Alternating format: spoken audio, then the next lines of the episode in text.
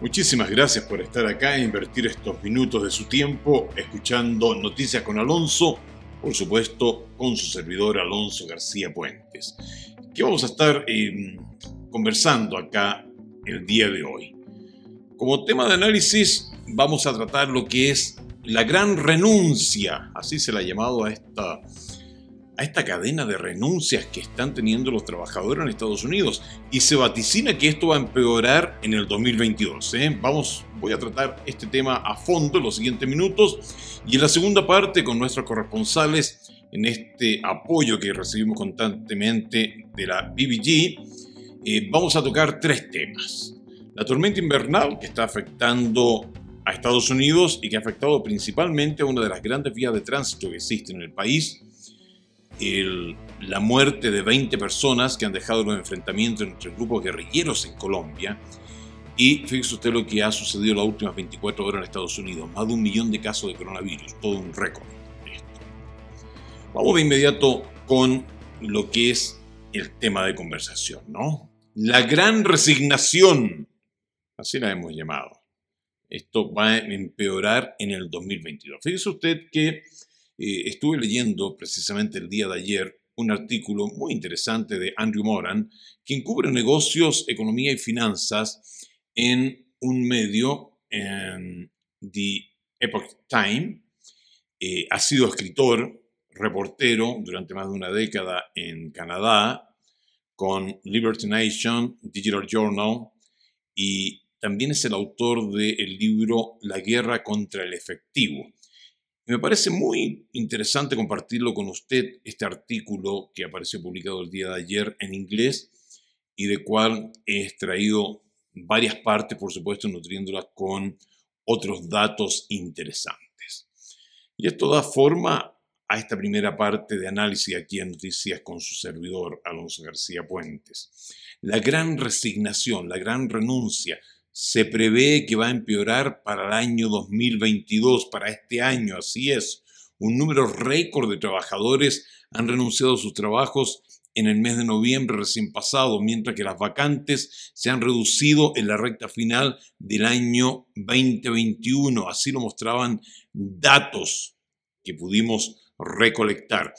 Según la Oficina de Estadísticas Laborales, BLS, el número de ceses laborales avanzó 370.000 a un máximo histórico de 4.527.000. Como porcentaje de la fuerza laboral, la tasa de abandono fue del 3%, igualando en esto al mes de septiembre del año pasado. Los abandonos aumentaron en varias industrias, estas lideradas por servicios de alojamiento y alimentación, y 159.000 personas renunciaron, a lo que es también la asistencia sanitaria y social, 52.000 personas se fueron del trabajo, y en lo que es la parte de transporte, almacenamiento y servicios públicos, 33.000 personas dijeron bye bye. Esto representó el quinto mes consecutivo de renuncias, superando los 4 millones. Ahora bien, durante el último año, un gran número de trabajadores había ya renunciado a sus puestos lo que ha llevado a los expertos a llamarlo este periodo la gran renuncia. Y por supuesto el mercado laboral se ha inclinado a favor de los trabajadores en medio de las vacantes que superan en número a las personas que buscan oportunidad de empleo. Fíjese usted qué curioso esto. BLS informó ayer martes que el número de puestos vacantes superó los 10.5 millones de personas en el mes de noviembre. Aún así, estuvo por debajo de los 11 millones revisados al alza en el mes de octubre. De hecho, el mercado había registrado un modesto repunte hasta los 11 millones 75 mil.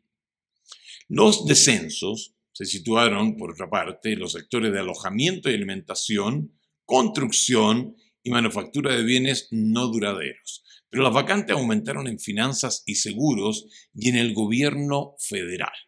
Ahora, a pesar de la leve relajación de las ofertas de trabajo, todavía están coqueteando con máximos históricos. Ha sido un desafío para los empleadores ocupar puestos en la economía actual, ya que muchas empresas aumentan los salarios, ofrecen bonificaciones y brindan una amplia gama de beneficios laborales. Durante los últimos 12 meses, los ingresos medios por hora aumentaron un 4.8%, llegando a 31.03 dólares. El número de contrataciones aumentó en 191 mil, hasta los 6 millones. Este no es un problema exclusivo de Estados Unidos, ojo. ¿eh? Muchos otros países avanzados, incluidos Alemania y Japón, están experimentando tendencias comparables. Mientras tanto, el Departamento de Trabajo de Estados Unidos publicará su informe de nóminas no agrícolas prontamente. Los economistas, de hecho, están pronosticando una ganancia de 422 mil puestos de trabajo y una tasa de desempleo del 4.1%. Ahora, la pregunta es, ¿van a persistir estas tendencias? Una nueva encuesta de resumebuilder.com, un recurso de empleo en línea, informó que el 23% de los estadounidenses actualmente empleados planean encontrar un nuevo trabajo en el 2022. El 52% de los solicitantes de empleo esperan renunciar en la primera mitad del año, con un poco más de una cuarta parte para salir de la empresa en que trabajan en el mes de marzo. La mitad de los encuestados busca trabajo en otro lugar para obtener mejores salarios y mejores beneficios. Caroline Kleiman, que es estratega de carreras y redactora profesional de currículum, señala que los trabajadores a menudo cambian de empleo después del año nuevo. Los empleados pueden esperar las bonificaciones de fin de año para hacer un cambio o ver qué nuevas oportunidades surgen en el nuevo año. Además, a medida que la pandemia continúa, las personas continúan evaluando su vida y el trabajo y es gran parte esto la causal de las decisiones. Ahora, hay otros estudios que han encontrado cifras similares. ¿eh? Un informe de tendencia de la experiencia de los empleados realizada por Qualtrics para el 2022 encontró que menos personas tienen la intención de permanecer en el trabajo actual en comparación con el año pasado. Se espera que los gerentes intermedios lideren el camino, con solo el 69% planeando trabajar en su ocupación actual durante los próximos años, frente al 83% que así lo hizo en el 2021. Ya sea por agotamiento debido a las cargas de trabajo pesadas o tecnología remota insuficiente, los empleados han enumerado muchas razones para enviar sus cartas de renuncia.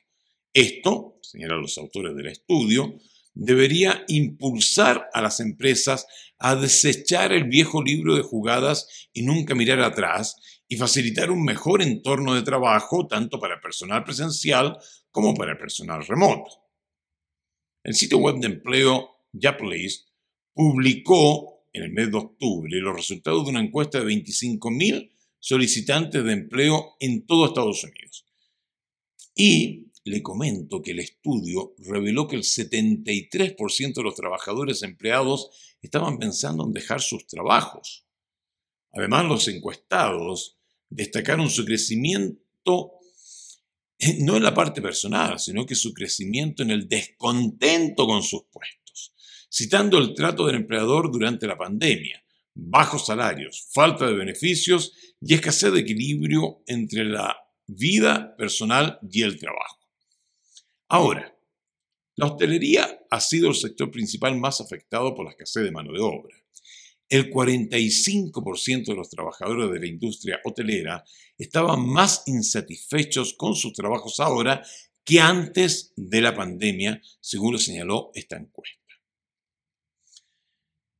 ¿Quiénes lideran, quiénes lideran, lideran esto que se ha llamado The Great Resignation? Fíjense que son los millennials y la generación Z. Así es, un informe de Microsoft titulado La próxima gran disrupción es el trabajo híbrido. ¿Estamos listos? Así se llama este informe de Microsoft, y este descubrió que el 41% de la fuerza laboral global está pensando en entregar su renuncia al Departamento de Recursos Humanos. El 54% de los trabajadores de la generación Z, es decir, trabajadores que, cuyas edades fluctúan entre los 18 y los 25 años, están considerando renunciar. El lugar donde los trabajadores quieren cumplir con sus funciones también han cambiado. Un tercio de los estadounidenses empleados señaló que no querrían trabajar para una empresa que les obliga a trabajar en el sitio a tiempo completo. Esto lo, leí en un informe reciente de, de Prudential. El mismo informe descubrió que una cuarta parte de los trabajadores dice que estarán trabajando para un nuevo trabajo cuando la gravedad de la pandemia disminuya. ¿eh? Ahora, la gran retención del 2022, así podríamos llamar a, esta, a este segmento de este comentario, la gran retención del 2022. Las empresas, ¿por qué lo digo? Porque las empresas han estado reteniendo miembros del personal a tasas más altas en respuesta a las condiciones actuales. Los datos de BLS muestran que los despidos y despidos totales de la industria privada han caído a una tasa anualizada del 0.6%. Como mínimo, los empleadores tienen la intención de mejorar sus tasas de retención a lo largo del 22, y eso lo están diciendo los expertos. ¿eh? Un informe reciente del Fast Company Impact Council, que involucra a líderes empresariales, sugirió que será un año crítico para que los empleadores mantengan sus promesas a los trabajadores, ya sea abordando las inequidades o escuchando sus necesidades. De hecho, el mes pasado, el New York Post informó que Goldman Sachs planeaba despedir al menos a menos empleados a finales del 2021, ya que Wall Street estaba enfrentando una escasez de mano de obra en toda la industria. La institución financiera generalmente despide aproximadamente el 5% de su fuerza laboral y anticipa que otro 5% de los empleados renunciará después de recibir sus bonificaciones. Sin embargo, en este entorno, Goldman Sachs y otras empresas están teniendo más cuidado con la selección de la fuerza laboral mientras luchan por contratar candidatos. En octubre recién pasado, un estudio de la Cámara de Comercio de Estados Unidos y MetLife señaló que el 49% de las pequeñas empresas tienen dificultad para encontrar candidatos con las habilidades necesarias para completar las tareas asociadas con los trabajos. Tom Sullivan, quien es vicepresidente de política para pequeñas empresas de la Cámara de Comercio, declaró en un comunicado de prensa que los propietarios se muestran firmes en cuanto a aumentar sus nóminas. Sin embargo, la crisis de escasez de trabajadores amenaza la recuperación económica de las calles principales de todo el país y muchos propietarios de pequeñas empresas simplemente han renunciado a encontrar nuevo personal, señaló Sullivan.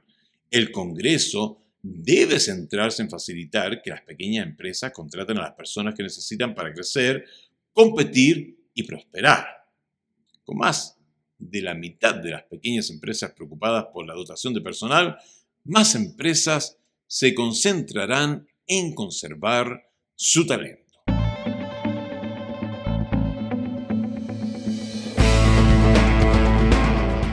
¿Qué me dice usted de esto? No? Estuve recientemente eh, en una de las ciudades en Estados Unidos y me dio gusto conversar con una señora hispana, una señora latina, ya mayor de edad, trabajando de cajera en una tienda, y me señaló, yo aprovecho la oportunidad, yo tengo dos trabajos, estoy reuniendo dinero, porque hay mucha gente que no quiere trabajar. Y se lo comento a usted, mi estimada amiga, mi estimado amigo, y aún así en ese entorno, por supuesto que eh, hay un sector importante de la población estadounidense que se queja de la llegada de inmigrantes que quieren trabajar eh, como mano de obra importante en sectores como la construcción o la agricultura. Es así. Vamos ahora a otro ámbito de la noticia. Vamos a pasar a la segunda parte de noticias con su servidor Alonso García Puentes, en donde ya está el equipo preparado de BBG que nos trae las siguientes tres notas. La tormenta invernal que está afectando la principal vía de tránsito en Estados Unidos. Fíjese que una tormenta que trajo una acumulación de 25 centímetros de nieve y temperatura de 7 grados centígrados bajo cero ha provocado en Estados Unidos múltiples accidentes y ha impedido el tránsito en una de las principales vías de transporte interestatal en el país. De hecho, hay cientos de conductores que han quedado varados durante horas. Sobre ese tema tenemos un despacho. Además, desde Colombia, Jair Díaz nos entrega un reporte que señala que más de 20 personas han muerto luego de un enfrentamiento entre grupos disidentes de la FARC y guerrilleros del ELN, esto en Arauca, en Colombia. Y finalmente estaremos también teniendo el informe completo de lo que sucede en Estados Unidos con los contagios por coronavirus, que se ha multiplicado de manera significativa. ¿eh? En las últimas 24 horas han registrado más de un millón de nuevas infecciones en todo el país, un nuevo récord mundial desde que empezó la pandemia. Vamos con el desarrollo de estas tres noticias acá en Noticias con Alonso. Hace más de tres años que la capital estadounidense y su área metropolitana no vivía una gran tormenta invernal, con cierre de escuelas, trabajos y cancelación de vuelos. Para la auxiliar de vuelo Catherine Hughes y sus colegas, esta experiencia es única. Es absolutamente hermoso, pero no estábamos preparados. No se suponía que teníamos que estar en DC originalmente. Durante la primera semana del año, las bajas temperaturas, alta acumulación de nieve y el congelamiento de las carreteras provocó que la interestatal I-95 en ambas direcciones, sur y norte, fuera víctima de uno de los peores embotellamientos de su historia. Autoridades locales y conductores reportan a través de las redes sociales que cientos de vehículos han estado varados más de 16 horas debido a que el mal tiempo ha provocado múltiples accidentes en la vía y el cierre de la autopista. El gobernador de Virginia aseguró a través de su cuenta de Twitter que su equipo de emergencia ha trabajado toda la noche en conjunto con autoridades estatales para aliviar las necesidades de los conductores atrapados dentro de sus vehículos a lo largo de la autopista. El personal de emergencia estatal y local continúa limpiando árboles caídos, ayudando a los vehículos averiados y desviando a los conductores. La policía estatal dijo que la situación se complicó después de que un camión de remolque se resbaló por el hielo, provocando que otros vehículos comerciales perdieran el control y quedaran varados. Autoridades estatales en Virginia y Maryland también informan que el número de accidentes vehiculares ha aumentado con el paso de las horas y los equipos de emergencia han respondido a más de 2.000 llamadas de servicio.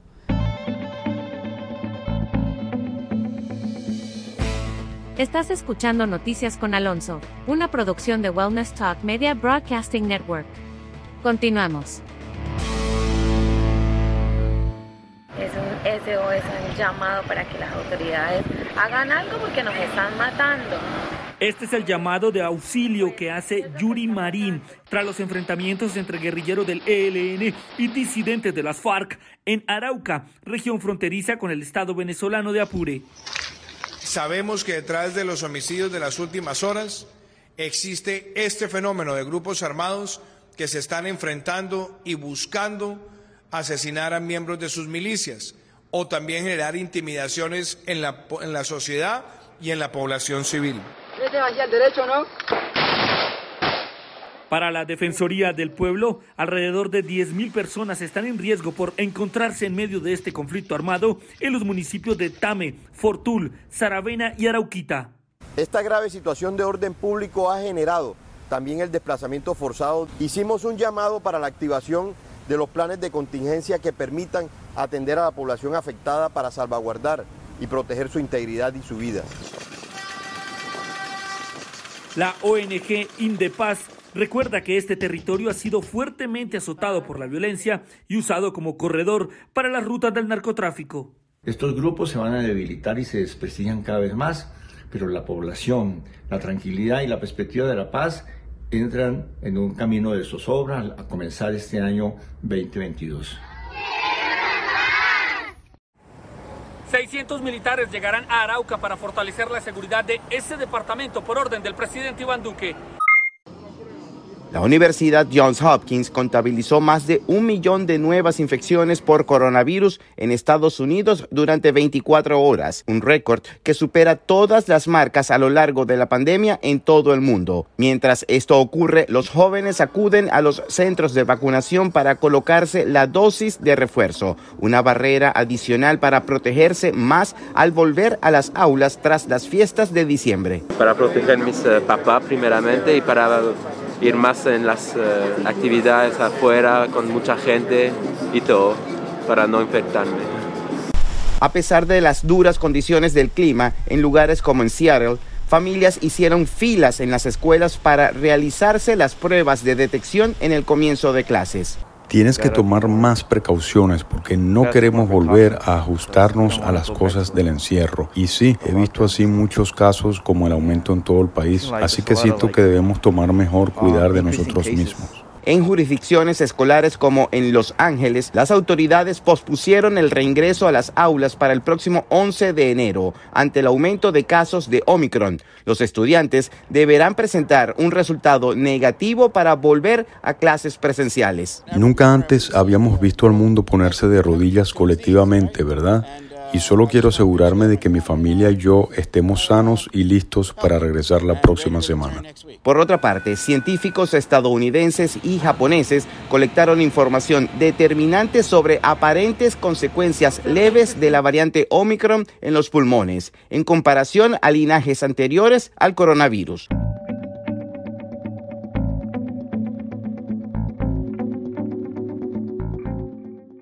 Y eso es todo por hoy miércoles. Gracias por haberme permitido estar con usted. Le invito a que me acompañe allí en, el sitio web noticiasconalonso.com y nosotros nos volveremos a juntar el próximo lunes acá, en este mismo punto de encuentro. Que tenga un día maravilloso y por favor, cuídese mucho.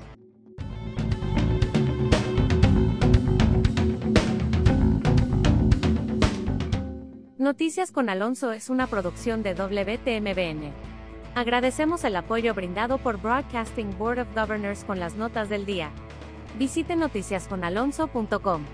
Escuche Noticias con Alonso en Spotify, Anchor.com, Google Podcast y Apple Podcast.